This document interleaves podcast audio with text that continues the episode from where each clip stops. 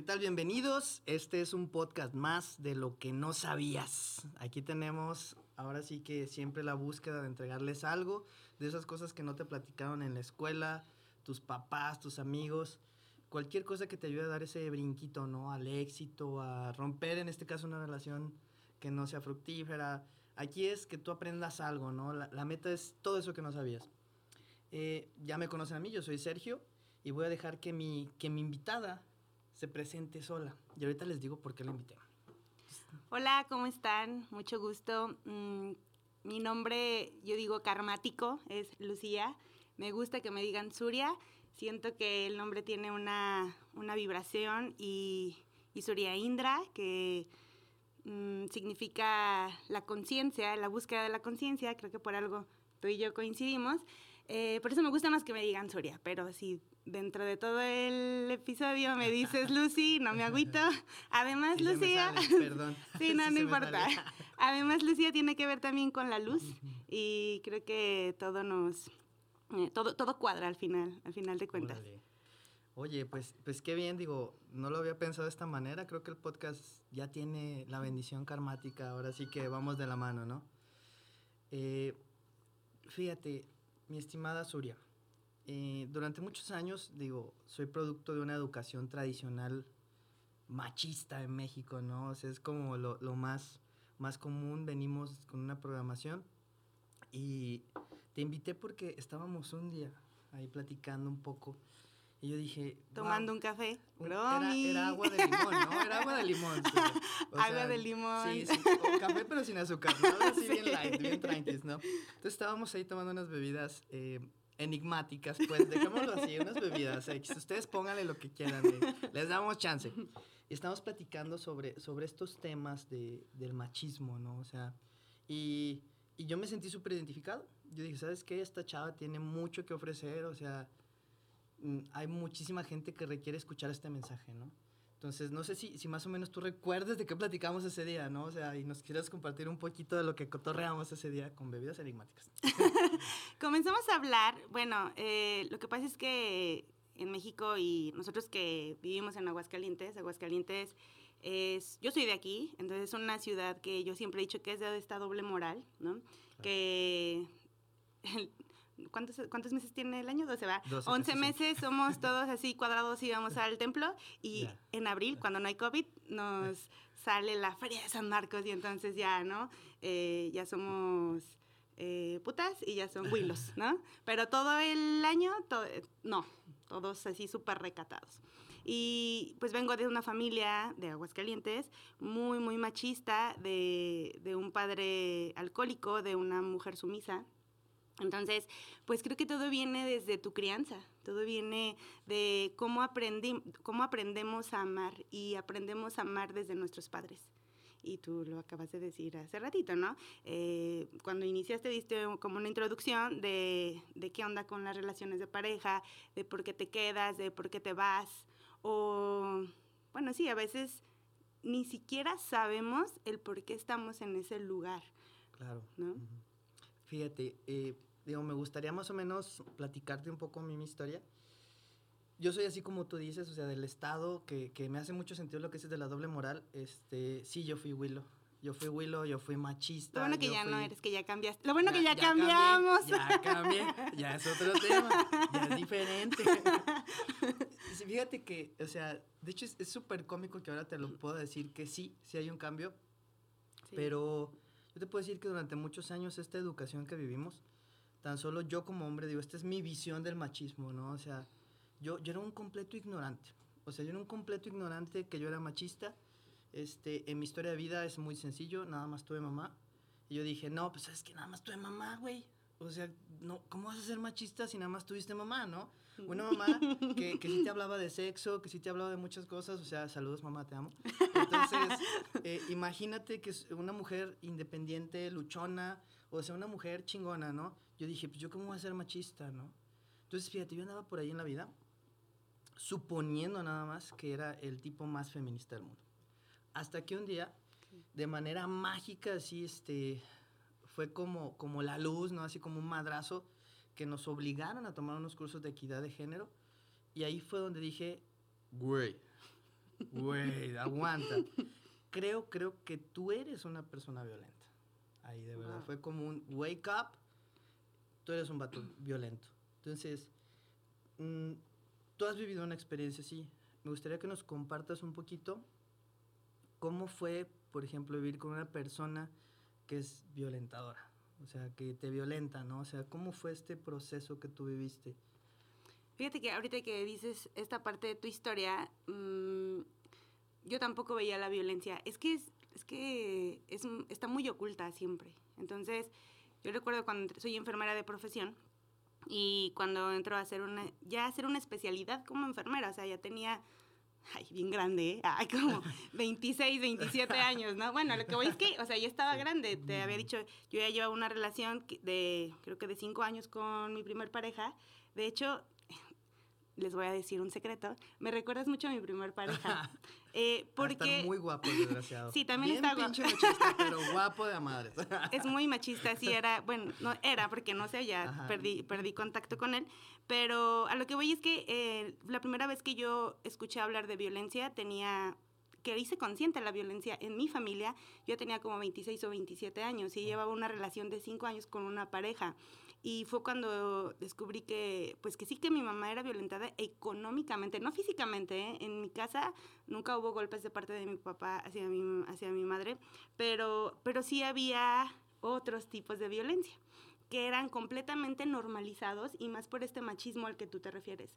Entonces, a lo que voy con mi historia, ese día, ese día que estábamos platicando con estos cócteles, por lo cual resonamos tanto, ¿no? Es que creo que cuando tú, cuando eres una, una mujer y entras en la parte de la víctima, que eso es algo bien, bien importante, que, que últimamente muchas mujeres nos quedamos ahí, nos volvemos mujeres codependientes.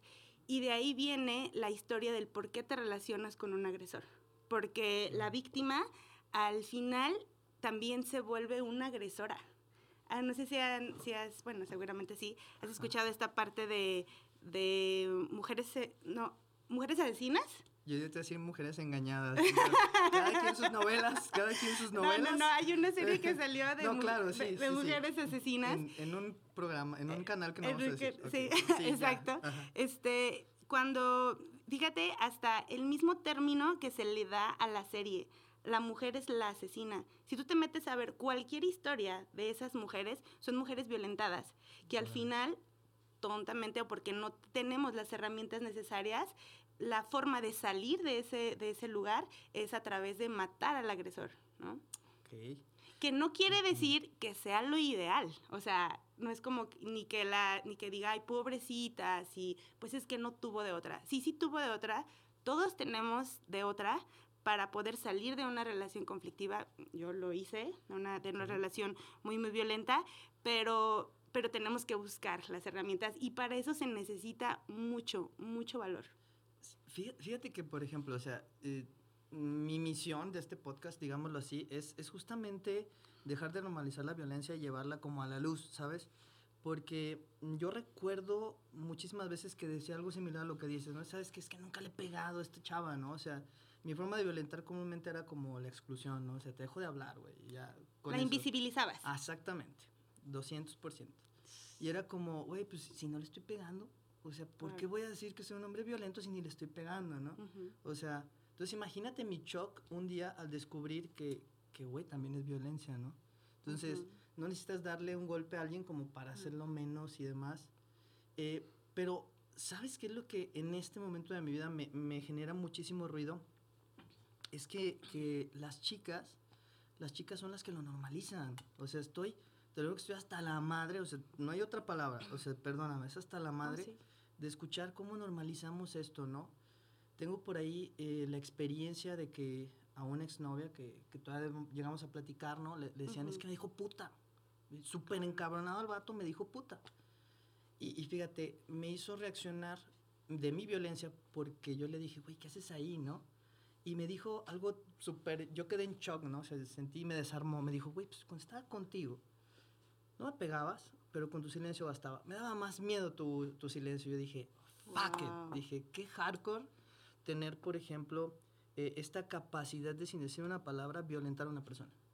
Y entonces, mm, fíjate, me gustaría que tú me platicaras, o sea, ¿cómo lo viven ustedes? O sea, ¿por qué carajos, fíjate, por qué carajos lo normalizas? O sea, y, y como que me lo digas como a detalle, porque te lo juro que yo estoy en shock. Yo, yo me quedo así de, güey, boom. O sea, ¿por qué carajos te quedas ahí? ¿Por qué lo normalizas? O sea, guay, dime, dime, dime tú por qué. Yo pienso, eh, y te voy a hablar desde mi experiencia, es porque no conoces otra cosa. Y me voy a meter mucho en esto que está así bien, o sea, ahorita como que hay mucho boom de amor propio y esas cosas que lo ponen bien rosita, pero, pero es muy real. Yo, para que tú te respetes, y yo siempre lo he hablado cuando, de ahora que, porque yo puedo hablar acerca de la violencia, antes no, ¿eh? O sea, de hecho, hablar de violencia y que yo fui una mujer violentada, a mí me daba vergüenza. Poderlo expresar era como, ¿cómo me lo permití? Y más por en qué momento lo normalicé, o sea, en qué momento paso de te dejo de hablar, de entonces yo dejo de hacer todo lo que a mí me gusta porque yo me pierdo. Por eso, por eso voy a la palabra de amor propio. Oye, para, para, fíjate, es súper interesante y, y, me quiero meter un poquito porque me encanta escucharlo, fíjate. Este, algo que me platicó, por ejemplo, o sea, creo que el mayor espejo son nuestras parejas, ¿no? Sí. Me decía, eh, ella me dijo, es que yo dejé de hacer muchas cosas por ti. y yo dije, güey, o sea, esa parte sí no me toca, ¿no? Esa parte no me corresponde. Porque tú no se lo pediste. Exacto, y ese es como tu pedo de violencia. Entonces, eh, pero, por favor, continúa, fíjate, es que me cae un ventazo. Me acabas acá. de decir eso, algo, bueno, ahorita que, que me dices eso, hablaste del machismo. Como mujeres, en México y Aguascalientes, y en el mundo, no, bueno, aquí en México, no, nos muestran que nos crían de que tu mujer tienes que cuidar al hombre. De hecho, yo, yo trabajo con, doy cursos de educación al parto, trabajo con, con parejas, con mujeres embarazadas. Dula. Soy dula de parto, Hermoso, exactamente, soy dula de parto. Y, y siempre que hablo con las parejas, les digo, es que a las mujeres nos crían para tener a parejas, hombres, como hijos. Y a los hombres los crían para tener parejas como mamás, estúpidamente. Y entonces cuando yo entro en una relación de pareja queriendo ser la mamá del otro, Claro. pues obviamente, ¿qué es lo que voy a hacer? Voy a dejar de hacer todo porque el, o sea, la acción real de una madre, de una madre de, o sea, que si va pa- que, Ajá. que pare, pues claro es estar al servicio del hijo porque es un niño, ¿no? Es un bebé. Pero cuando estás con una pareja, no tendrías que estar con tu hijo, tendrías que estar con un hombre y tendría que estar una mujer. Entonces, cuando tú entras a una relación no siendo mujer, no conociéndote lo que tú quieres y con estas películas muy tontas que antes había de Walt Disney porque ya Claro. cambiaron, de El Príncipe Azul y ve y encuentra tu media naranja y encuentra al otro y satisfácelo. Oye. Entonces, por eso te pierdes y por eso es que ella dijo, pues es que yo lo doy todo por ti. Pero cuando tú le dices, oye, pero es que yo no te lo pedí. Oye, claro, ¿y sabes qué onda? O sea, pasa algo muy curioso porque, digo, lo que mencionas son cosas bien básicas de pareja, ¿no? O sea, ¿qué pinches acuerdos haces? O sea, para que en lugar de ser, o sea, de hecho desde esa parte de- del papá, ¿no? O sea, compartir las mismas responsabilidades, o sea, ¿qué te toca a ti? ¿Qué, qué me toca a mí? Es como, güey, o sea, desde ahí son conceptos machistas, micromachismos en, Sí. en nuestra educación que dices, es que el hombre no cambia pañales. Y dices, Sí. güey, ¿por qué no cambia pañales, no? Y es que el hombre no puede tener injerencia en la educación de una niña, de un niño. O sea, es como, cada quien tiene sus machismos ahí inmersos, ¿no? Entonces sí nos vamos como... Yo, yo te digo la verdad, yo me creía el cuento, ¿eh? Te lo juro que yo me creía el cuento. O sea, y, y lo más horrible que me pasa a mí como hombre es despertar y decir, güey, o sea, me mentí yo solo. La neta, o sea, yo creía que esto era lo ordinario, ¿no? O sea, como pareja, yo dije, el hombre tiene que hacer esto y lo otro. Y, y fíjate, creo que estas historias de, de princesas también nos afectan a los hombres porque también Mucho. buscamos medias naranjas. Yo digo, no manches, o sea, mis exnovias, puta, qué chambotas se llevaron para cuidarme. Estoy bien pendejo, sobre todo para comer. sobre todo para comer, o sea, yo soy de los que se ensucian y todo. Yo soy un caos en muchas cosas, ¿no? Yo, yo digo, verde, qué chamba tan cabrona tenían ellas, ¿no? O sea, porque yo sí buscaba medias naranjas. O sea, ni siquiera yo estaba completo, traía mi desmadre y buscaba mi media naranja, ¿no?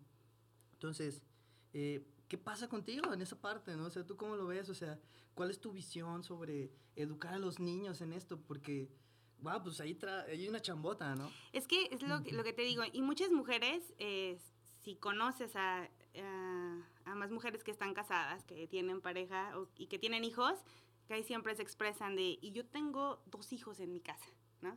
Mi Oh, esposo sí. y mi hijo. ¿Y a poco no es súper normalizado? claro, es lo más Ah, común. claro, sí. por supuesto. Eso es una tontería. Bueno, a mí me parece sin, sin nada de respeto, porque lo dicen con todo respeto. No, la neta, sin nada de respeto. Porque no tendría que ser así. O sea, tú como mujer no tienes la responsabilidad de cuidar al otro. Pero algo que también, eh, que yo les digo desde niños, eh, a, los, a los niños los enseñan a ser niños. O sea, te dan juguetes para, para que te diviertas y seas niño. Y tú lo acabas de decir. Entonces crezco y yo lo único que quiero es divertirme, es jugar, es ser yo no es buscarme a mí, encontrarme a mí, ser responsable, hacerme cargo de mi crecimiento personal. Es, es, muy raro.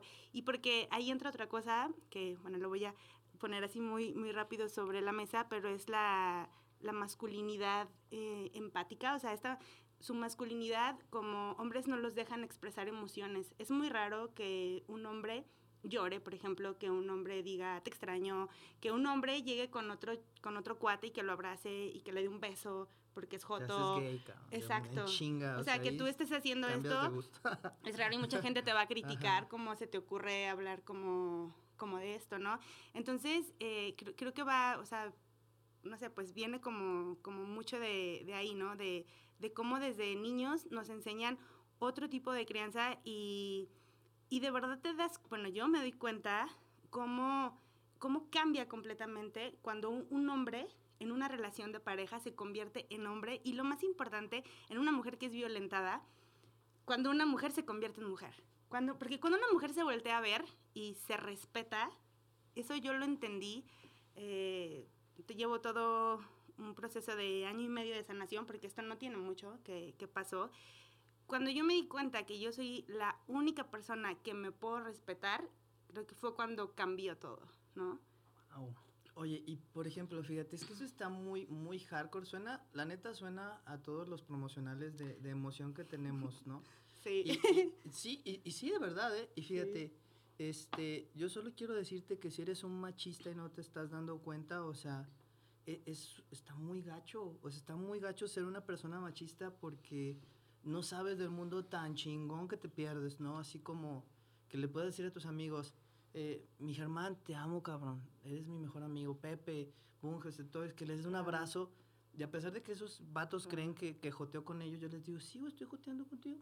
Y siento bien bonito porque la neta, expresar emociones es parte de lo que es ser un hombre, ¿no? O sea, todos los cuates que lo reprimen se convierten en, en posibles conflictos existenciales más adelante, psicológicos, porque, güey, está chido decirle a alguien que lo quieres, ¿no?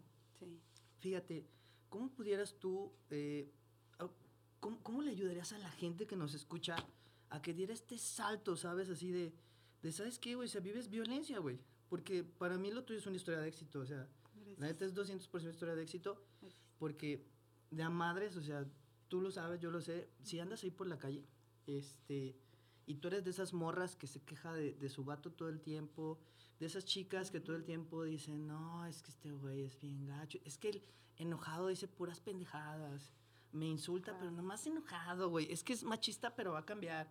Es que, ¿sabes qué?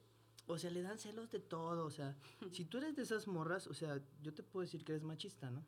Sí. Y si tú eres de los morros que está por allá afuera también, diciendo, este, con eso no te ves bien, que le dices con quién vas, con sus amigos, te digo, tienes un pedo de confianza, eres machista, y de pilón ni idea tienes de lo chido que, que existe después de, de, confiar en una persona. En lo más bonito es dormir tranquilo, ¿no? Entonces, ¿qué, ¿qué, nos puedes platicar que la gente como que empezara a cambiar ese chip, ¿no? O sea, que empezara a cambiar el chip. ¿Y, y por qué no quiero que lo platiques hasta que lo cambien? Porque todavía nos quedan unos minutos de podcast.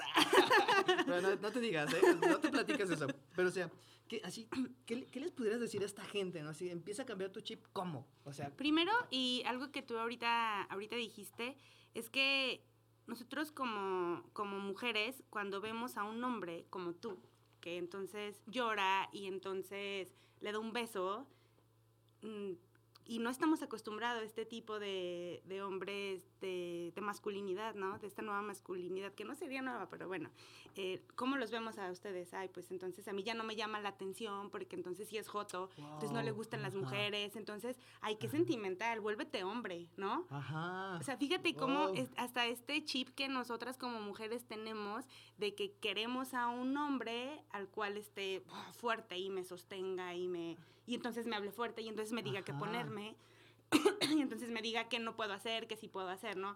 Pero entonces, fíjate, hace en estos días, y eh, algo, algo pasó y me, da mucha risa, iba con, porque yo voy a terapia, iba con mi terapeuta y, estábamos hablando de, de, algo así similar. Esta chica tiene un, una pareja que es alemana y están viviendo juntos.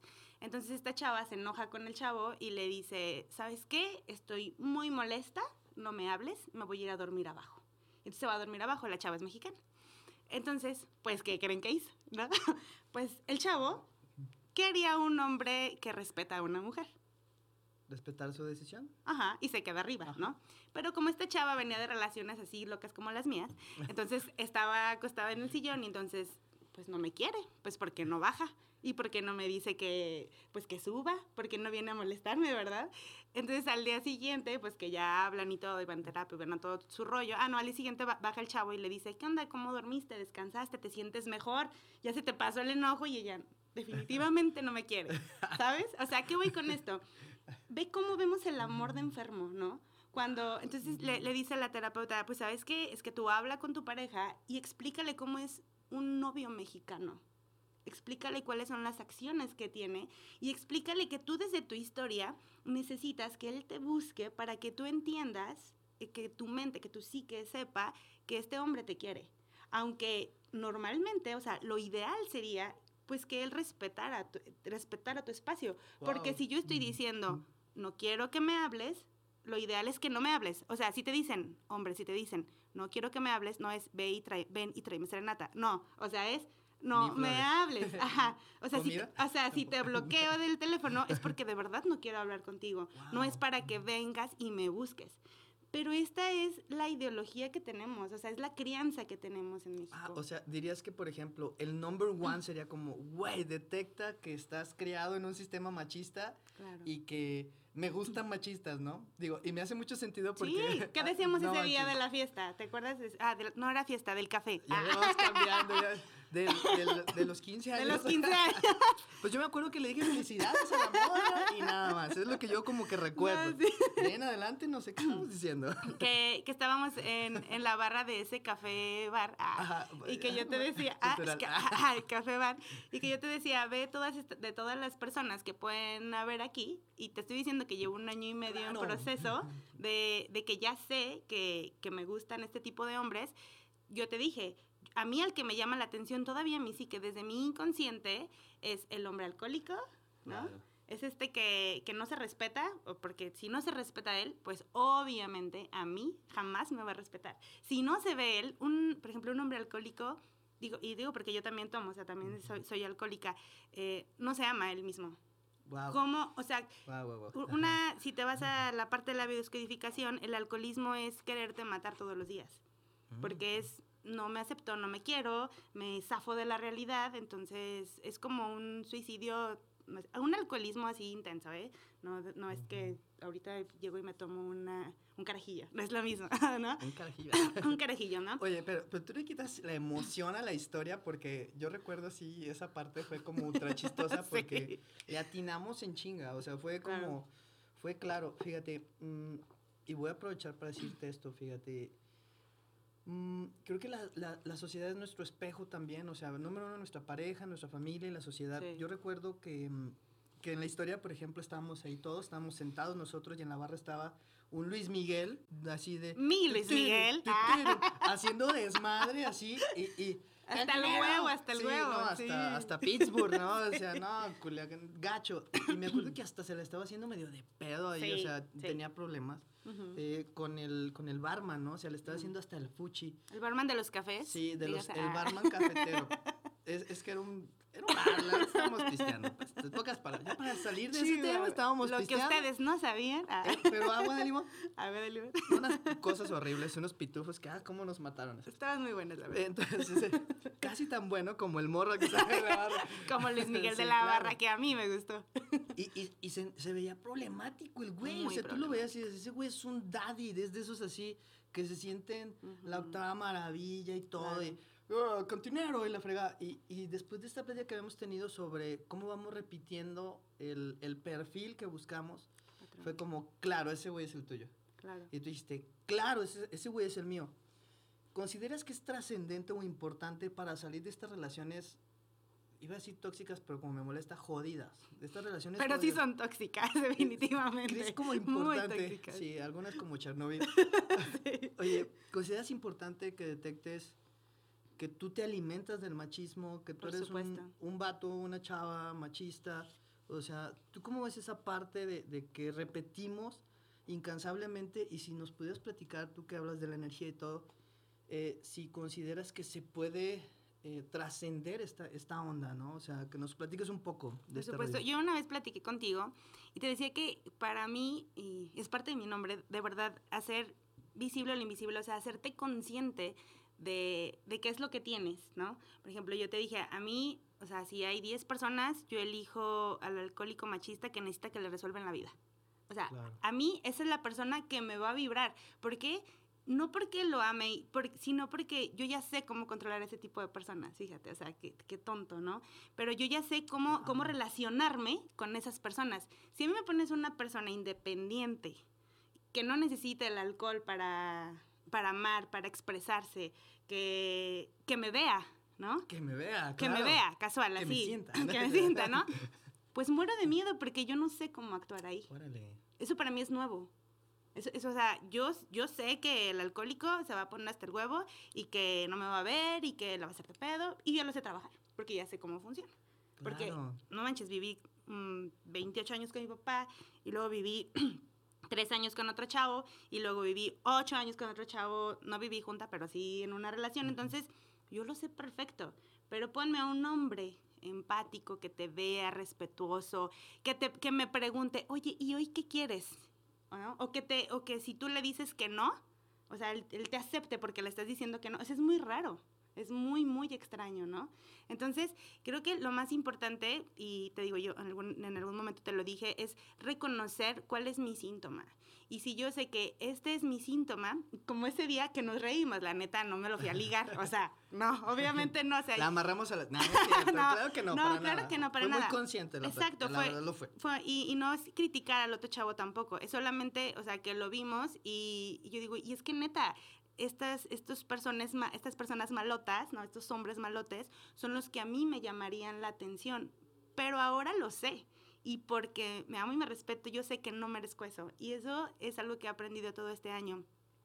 Que aunque mi subconsciente, mi interior me vibra y dice, sí, ándale, ve, porque también una persona que es codependiente eh, es adicta a la adrenalina. Y eso es adrenalina pura. O sea, imagínate vivir con alguien que sabes que en algún momento en la noche puede pararse y meterte un potazo, ¿no? Eso es adrenalina. O sea, y, pura emoción. Y esa adicción. Y Furioso mil. No, no, no, eso, esa es una adicción. Eso, eso se vuelve adictivo y eso no es saludable, ¿no? Claro. Fíjate, me gustaría compartirte que, que, de esta parte como hombre que fui machista muchos años, como lo mencionamos, ¿no? O sea, aquí venimos a aclarar dudas. Si tienen preguntas, mándenme un mensaje y les digo cómo era. No hay bronca con eso. ¿Y qué me vale? ¿Y qué tiene? ¿Y qué tiene? Así soy, pero ya cambié. ¿Y qué tiene que, no, ¿y qué tiene que, fíjate, yo creo que el regalo más hermoso que me ha dado la vida es descubrir que lo era. Y, y, fíjate, hay como un... Hay como una idea de, de pobrecito, este güey fue machista, este, fue infiel, fue todo eso. Y yo digo, güey, pues es que toda la gente lo hace, güey. O sea, estamos en un pinche mundo donde justamente la doble moral te satanizas y tú dices, que ya estoy decidido a cambiar y la pinche sociedad te detiene, ¿no? Al contrario, no, amigo, tú no eres así, tú eres el cabrón, ¿sabes? Tú eres el esto y el otro. Y, y sobre todo las parejas, fíjate, yo creo que el regalo más hermoso que me ha dado una pareja es dejarme. Dejarme así de, de verdad. Hecho, sí. Dejarme. Una de las mujeres que yo más he amado en esta vida fue, ¿sabes qué, güey? Pues es que tú eres machista, güey. Y yo así, nah, ni madre, es que si nunca te puse un dedo encima, si yo esto y lo otro.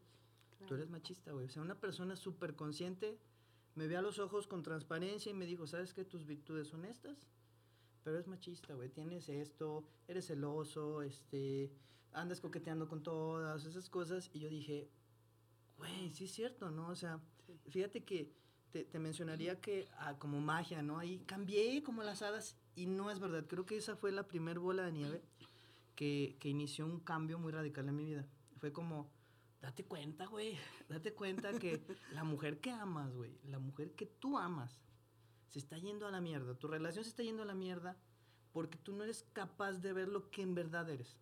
y me gustaría a mí compartir para los hombres un consejo. Güey, vete tal cual al espejo. Ser celoso, que te incomode que salga con sus amigos, que, este, que tú andes de coqueto con otras. Güey, eso es machista y eso es una actitud muy jodida. Y realmente está muy jodido. Pudieras tú, fíjate, mencionarnos de, de que, que, ¿qué recomiendas tú, fíjate, para que dejemos de normalizar la violencia? O sea, eh, te digo, para mí ha sido muy complicado desde esta parte como hombre, porque la parte que tal vez tú no te toca vivir como mujer, no sé, a lo mejor sí, o a lo mejor de otra manera la, el espejo, ¿no? Este, cuando como hombre empiezas a ser diferente, hay, hay como un ataque, hay un ataque de, güey, o sea, esa mora te está tirando el perro, güey. Pero tienes pareja y, y, los, los amigos o los hombres que están a tu alrededor te dicen, échatela, güey. Y yo, fíjate que ahora agradezco mucho por todo este proceso porque ya mis amigos, no, mis amigos me cagan, ¿no? Así, oye, güey, pues no, güey, tú tienes algo, échale para allá, ¿no? Entonces, mm, ¿pudieras tú ayudarnos en esto? O sea, que nos comentaras algo al respecto. Se me vienen dos, dos cosas ahorita en la mente que, de lo que hablas, porque sí, sí es muy diferente. Yo, mi última relación de pareja fueron tres años, donde, donde viví la violencia física, nunca la había vivido. Y cuando yo decido dejar, porque de verdad que alguien, que alguien te deje como tú lo acabas de decir, bueno, no que te deje, sino que se salga de la relación, es un acto de amor. Es un acto de amor hacia el otro. Y bueno, lo más importante es un acto de amor hacia ti misma, pero también es un acto de amor hacia el otro, ¿no? Y, y cuando yo termino esta, esta relación, que algo bien importante, que yo veo este espejo del otro, que la otra persona eh, se haya comportado como se haya comportado, como tú lo dijiste y, y, lo mencionaste, yo amaba a esta chava. No quiere decir que no te amen, solamente que no sabes cómo amar. Entonces, amar con violencia, pues puedes matar por ese, ese tipo de amor. O sea, imagínate un ataque de celos, puedes matar a la otra persona y no quiere decir que no te amara. Yo, yo te lo puedo asegurar hasta el día de hoy, que si yo le pregunto, que si yo me, me enfrento a mi expareja y le digo, es que tú no me, me amabas, me va a decir, Surya, ¿estás loca? O sea, claro que te adoraba porque sé que me amaba. Nos íbamos a casar, obviamente, ¿no? Pero no sabías amarme. ¿Y qué crees? Ahora yo aprendí que esa no es la forma en la que yo quiero amar, porque yo también amaba de esa misma forma. Algo bien importante que para que haya wow, no, boom, boom, chacalaca. Para, para que haya para que haya una relación así, para que haya una relación se necesitan dos personas. Entonces, mm, para que yo permita este tipo de, de violencia, yo también soy violenta. A lo mejor no soy violenta con el otro, pero ¿qué crees? Sí soy violenta conmigo misma. Y eso yo lo aprendí. O sea, entonces, que yo no amarme y yo ser violenta conmigo y alguien viene y me violenta, pues para mí es bien normal, ¿no? Claro. Te iba a decir algo de, de, una, de una experiencia. Ah, ya me acordé. Que, ya, me, no, ya me acordé, ya me acordé que te iba a decir. Este, porque decís que luego tus amigos te dicen de qué. Ajá. Cuando yo termino esta, esta relación, eh, al al mes de que terminamos nuestra relación, mm, este chico tiene novia, tiene una novia inmediatamente. Entonces, o sea, a lo que voy es como la sociedad era, de verdad me veían a mí como, pobrecita, mira, él ya está feliz y ella, mira, tengo un año y medio, hasta ahorita tengo un año y medio sin pareja, ¿no? Entonces, pobrecita Suria, mira, este, pues canceló la boda, ya lo dejó y él ya está bien feliz con otra mujer, ¿no? Y ella, es más, me acuerdo que, porque tenemos una, una amiga en común que hacen una fiesta, este chico hace una fiesta, porque aparte tenemos pues muchos amigos en común, ¿no? Entonces, eh, mi amiga jugando le dice, ay, pero pues voy a invitar a, voy a invitar a una amiga, o sea, diciéndome que me iba a invitar a mí. Obviamente no, o sea, tengo más de un año y medio que tampoco lo veo por salud mental y por amor propio. Y mm, entonces me dice, ah, jugando, ¿no? Pues, pues voy a invitar a una amiga. Y este chico voltea y le dice, eh, pero pues es en pareja, ¿eh? O sea, pues a ver si le invitas, ¿sabes? Como burlándose, como, o sea, yo ya tengo pareja y ella no, ¿sabes?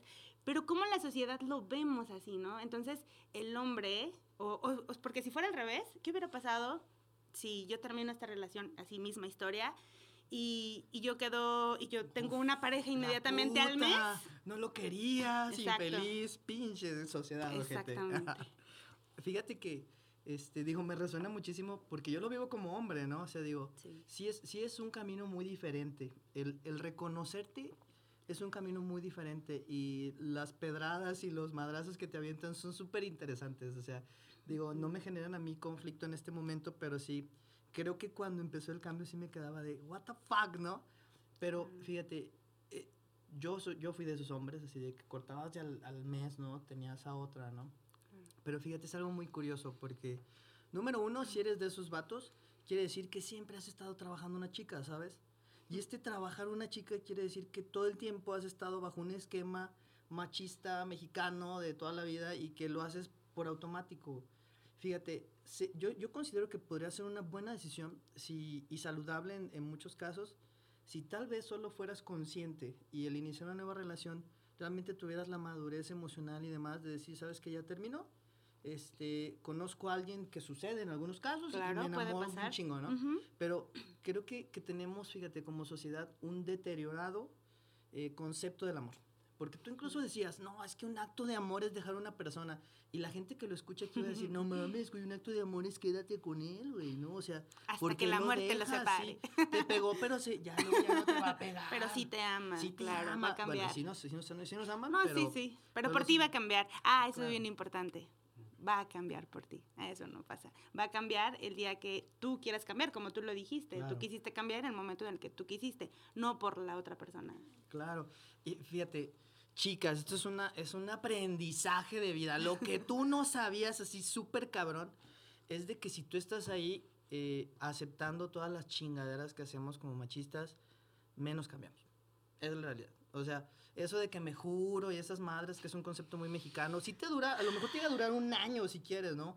Porque tu fe, o sea, la fe sí nos mueve mucho, ¿no? Sí. Pero fíjate, hay una realidad, o sea, eh, mientras tienes a alguien que alimente esta parte, sigues ahí. Yo por eso digo que lo más chido que puede pasar es que me dejaran y que me doliera tanto, porque me dolió tanto darme cuenta que había perdido una persona que yo quería en mi vida.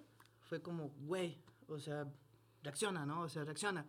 Mientras tengas tú una chica a un lado que te perdone tus chingaderas, este, no cambias. De hecho, hasta lo fortaleces, hasta más lo normalizas para ti, ¿no? O sea, es que me acepta como soy. Entonces, creo que es un alimento muy común, ¿no? Entonces, eh, en esta parte de un acto de amor, fíjate que me interesa mucho profundizar. ¿Por qué dices que el dejar a una persona es un acto de amor? Para, digo, para ver si la, los, las personas que nos escuchen Mm, le meten galleta, ¿no? A que lo entiendan diferente, ¿no? No sé. Pues eh, hace rato que, que, decías un poquito de, de, la vibración, ¿no? De cómo, cómo cada... Cuando tú, cuando tú estás en una, no sé, llevas, llevas cierto patrón de amigos, ¿no? De amistades, amigos machistas, ¿no? Bueno, porque es el tema ahorita, pues. Entonces vas a vibrar, entonces vas a vibrar con amistades machistas. Cuando tú comienzas a conectar con, no sé, con personas que, que pues no, que no creen tanto en el machismo, entonces la gente que está a tu alrededor comienza a vibrar de forma diferente, ¿no? Entonces, yo, mm, yo pienso que cuando, cuando tú eres capaz de, de abandonar como tus antiguos patrones, de intentar como desaprender, ¿no? De, de comenzarte a preguntar, ¿realmente esto es amor? Realmente, porque de verdad como mujeres, no sé, también como hombres, pero como mujeres estamos en relaciones por estar, por no estar solos, ¿no? Porque es como, pues prefiero estar con alguien a estar solo, porque tú le dijiste hace rato, no sabemos estar solos, lo que te comenté de esta historia de esta expareja, porque yo también lo hice antes, yo tuve una, tuve una relación de ocho años y a los tres meses comencé a salir con este otro chavo que duré tres años, ¿no?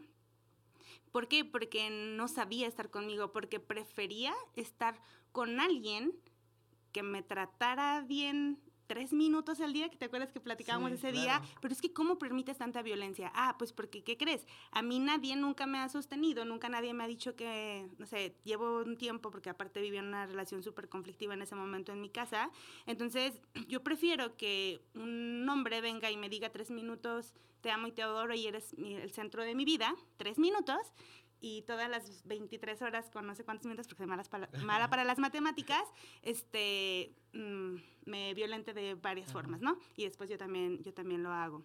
Entonces, creo que el, el, comenzar a yo a cambiar, a que tú comiences a cambiar esta forma de pensar, a desaprender y juntarte, vibrar con otro tipo de personas, con estas, como tú lo hablas, ¿no? Estas personas que somos muy criticadas y ay, qué mochas o qué cuadradas, o, o al revés, ¿no? Que comenzamos a, a, preguntar sobre el matrimonio, a lo mejor preguntar sobre, y no porque esté en contra del matrimonio, es algo mmm, que, que yo este, admiro mucho, porque luego también las mujeres que han sido violentadas o las mujeres que, bueno, sé que, se han, que han vivido como este, o que han sido divorciadas, ¿no? Este tipo de, de, de situaciones, luego dicen, es que todos los hombres son iguales. Eh, ¿Qué crees? No. O sea, no todos los hombres son iguales, no todas las mujeres somos iguales y, y alguna vez en, en terapia platicaba con, con mi psicóloga y me decía, y es que un agresor también sufre, un agresor que no está, que en el, en el momento tú lo acabas de decir, ¿no? Se da cuenta a lo mejor de la, de la situación y puede hacer algo por cambiar y entonces la sociedad no es cierto, porque tú eres un violento, claro. tú eres un agresor y todos los hombres son iguales, entonces los hombres nunca cambian.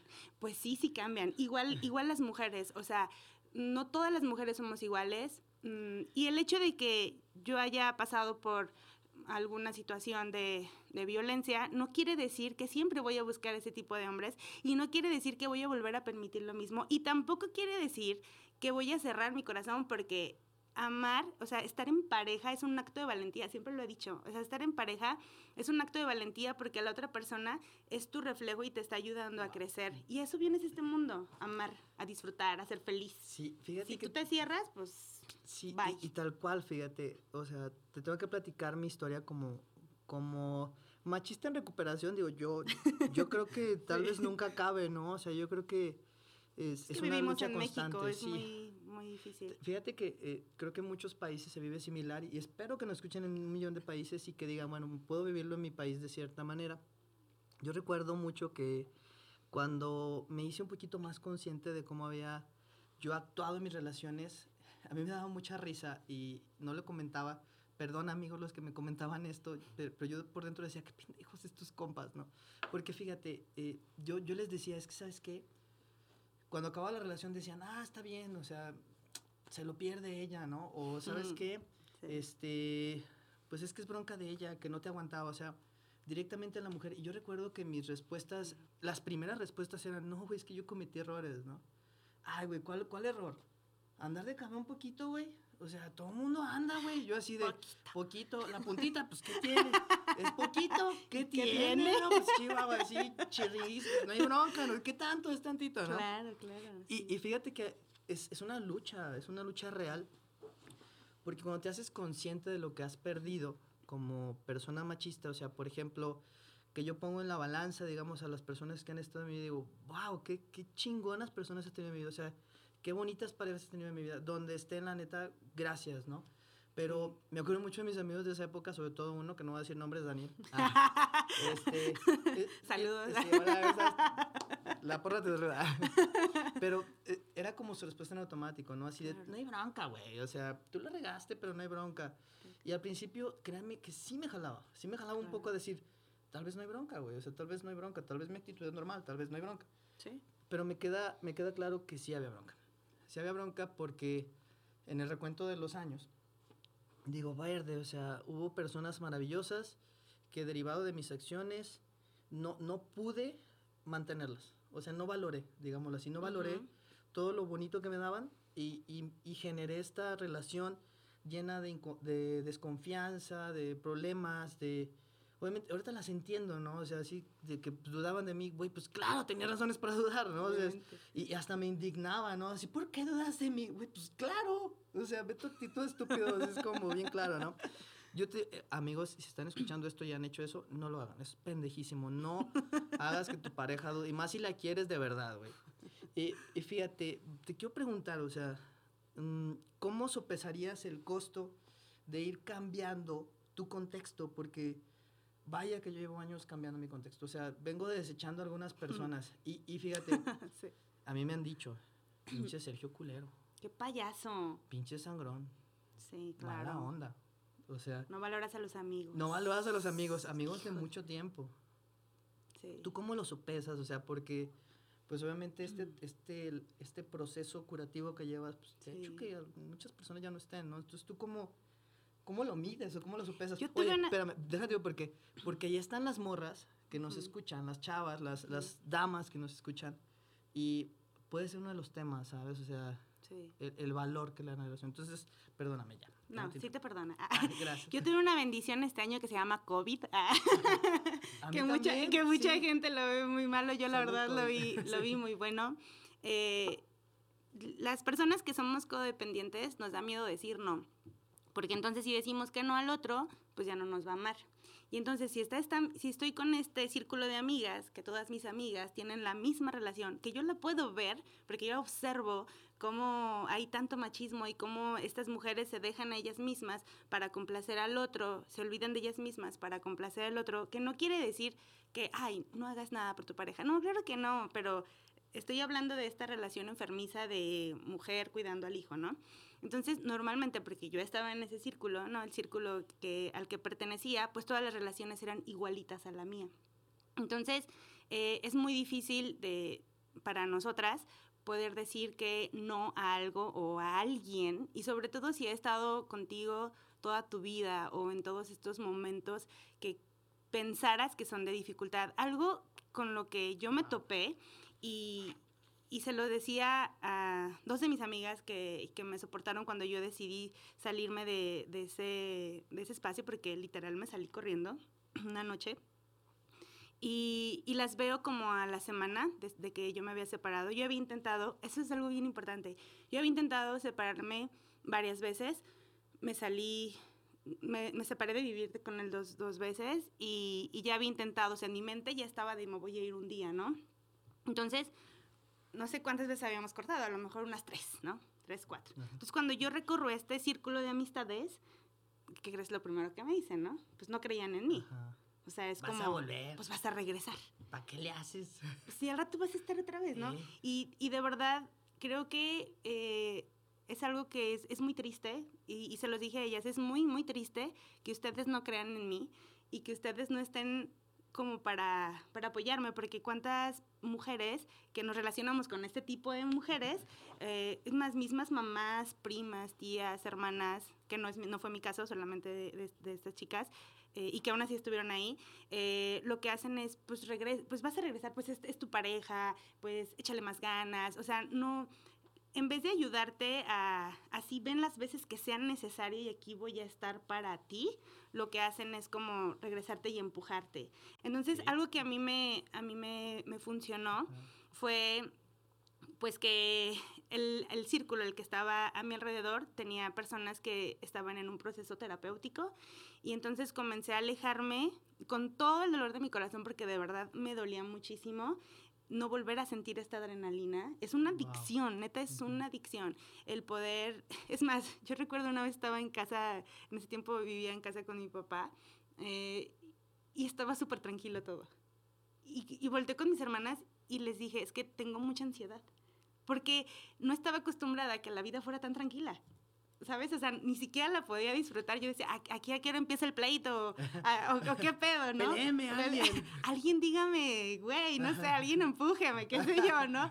Pero por eso, porque de verdad, o sea, pero una relación, estoy lista, ¿no? Ver algo como tan tranquilo, para mí no era normal.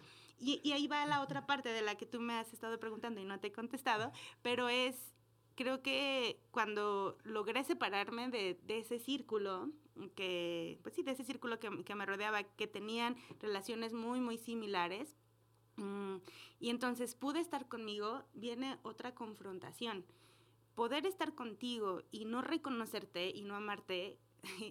hay, una, hay una escritora que me encanta que, que dice, ¿serías capaz de irte a tomar un café contigo? Uh, Yo me acuerdo que decía, ay, sí, es bien padre y bien fácil y soy mi mejor amiga. No, la neta no, no sabía. O sea, es más, no sabía ni qué café pedir. Porque estaba acostumbrada a pedirle al otro, decirme, "Ah, ¿qué café me pides? ¿No? órale. Entonces, eh, el poder primero salir de este espacio y poder decir que no y que sí, toda la gente te, a la rara, ay, pues qué aburrida, qué Ajá. payasa, eh, pues sí, o sea, al principio fue muy, muy, muy doloroso, pero después conectar conmigo es creo que lo más, más, más importante que he podido vivir todo esto, este proceso, pero lo más sanador, eh, el poder hoy, neta, literal, ir a tomarme un café conmigo, ir a comer conmigo, bueno, ya no, es, no se puede tanto ya en COVID, pero sí se puede un poquito. ¿Y qué ¿no? tiene? ¿Y una qué persona. tiene? no pasa nada. Yo Oye, te solita. mantienes un metro y medio de ti, ¿no? Sí, pero, pero, es, pero es, muy, es, es, es muy padre. Creo que lo, lo más importante y, y en, todas, en todas las relaciones es, y te lo dije a ti, ¿no? Es poder encontrarte primero a ti contigo, saber qué quieres, qué necesitas, qué te gusta, qué no te gusta, y entonces llega el otro con su vida ya casi resuelta, ¿no? O sea, igual que tú. Que va a terapia. O sea, que va a terapia, o sea, igual que tú. Y entonces entre las dos personas, hombre, mujer, no sé con quién te relaciones, poder, este, poder compartir, pero cada quien sus cosas, y eso está muy chido porque hasta tienes de qué hablar, ¿no? Claro. Pero si esperas que, que la otra persona venga con, como nosotras, en muchas mujeres en México, o también hombres, ¿eh? Hay muchos hombres que también son codependientes, eh, que la otra persona, que, que ahí viene el machismo, pero en matriarcado, ¿no? O sea, Claro. la mujer que entonces domina siempre al hombre, Ajá. que eso también pasa un montón.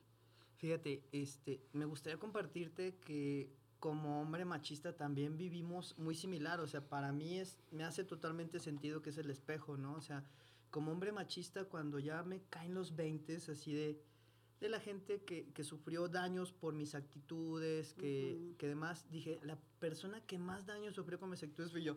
Así de, güey, Sí. el que, el que estaba así como tú, ¿no? Ansioso de tener un conflicto, ganas de, de esta ansiedad, de esta adrenalina, como lo mencionas muy bien, de, de que no te cachen porque estás coqueteando con alguien. O sea, todo eso era, es adictivo también como un machista. Y, y- y quiero decirles algo a las personas que son machistas. Fíjate que creo que el concepto deformado del amor que tenía era este, que donde, bueno, poseer, ¿no? Creo que estaba como mucho por ahí.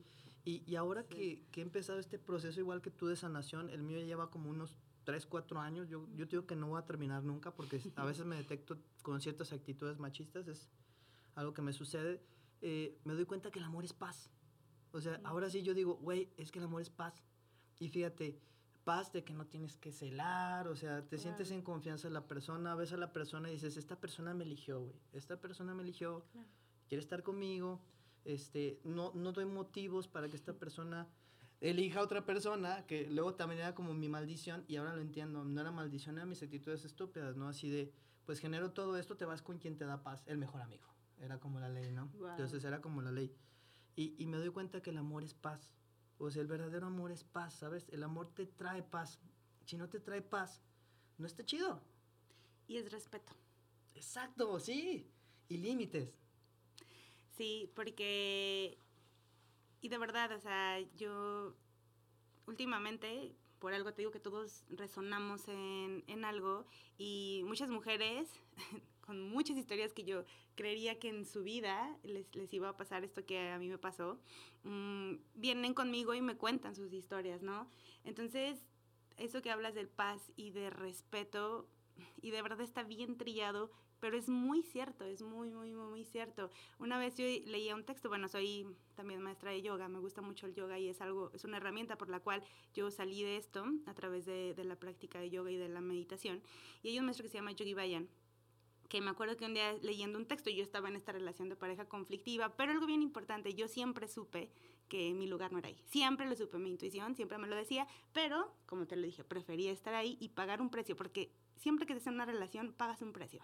No es como, no es como de, ay, pues es que me golpeaba, me decía. No, no, no, o sea, recibes algo a cambio. Siempre recibes algo a cambio. Claro, como víctima. de pronto, Entonces tú tienes la responsabilidad de quedarte ahí y si te quedas ahí es porque estás recibiendo algo a cambio. Y prefieres eso Fíjate, a y quiero moverte. interrumpir también porque esto es una pregunta súper trascendente. Nos quedan como muy pocos minutos de este, de este pequeño podcast lleno de contenido. Fíjate, mm, se quedan ahí. Yo he escuchado infinidad de veces y algunas amistades se enojan porque les digo, güey, ya deja de quejarte, ¿no? O sea, Exacto. yo les digo dos cosas. O sea, si estás en una situación que te hace quejarte, ojo, ¿no? O sea, hay algo ahí como que no está chido. Y número dos, si, si estás ahí y llevas tres años, ocho años, diez Ujú. años, los años que lleves ahí quejándote, güey, pon ojo bien cañón, ¿no? O sea, creo que no estás a gusto ahí. Entonces, fíjate, ¿crees tú o, o cuál sería la medida? No sé, fíjate, a la primera que te dicen pendeja, a la primera que te dicen puta, a la primera que te dan celos, ¿cuál crees tú que sea eh, la medida? Digo, es la pregunta más difícil del pinche mundo que te estoy haciendo, porque mm, no sé, pero ¿cuál sería como el momento donde dices, güey, aquí no? ¿Cuál sería como el detonante para decir, ¿sabes qué, güey? Lárgate de ello, huye. O sea, ¿cuál sería para ti como el detonante? Para mí, en este momento de mi vida, hoy, o sea, eh, el, creo que huele la violencia, la reconozco inmediatamente. Entonces, una persona que no me ve, o sea, que desde el inicio, es más, pidió una bebida por mí, no me preguntó, para mí, Surya Indra, es, es el detonante de aquí no es. Pero cada mujer lleva su propio proceso. O sea, cada mujer, porque eso yo lo vi un día en terapia y me dijo, puedes tener, eh, puedes decir 10 veces más que, que me estruje o puedes decir una vez más.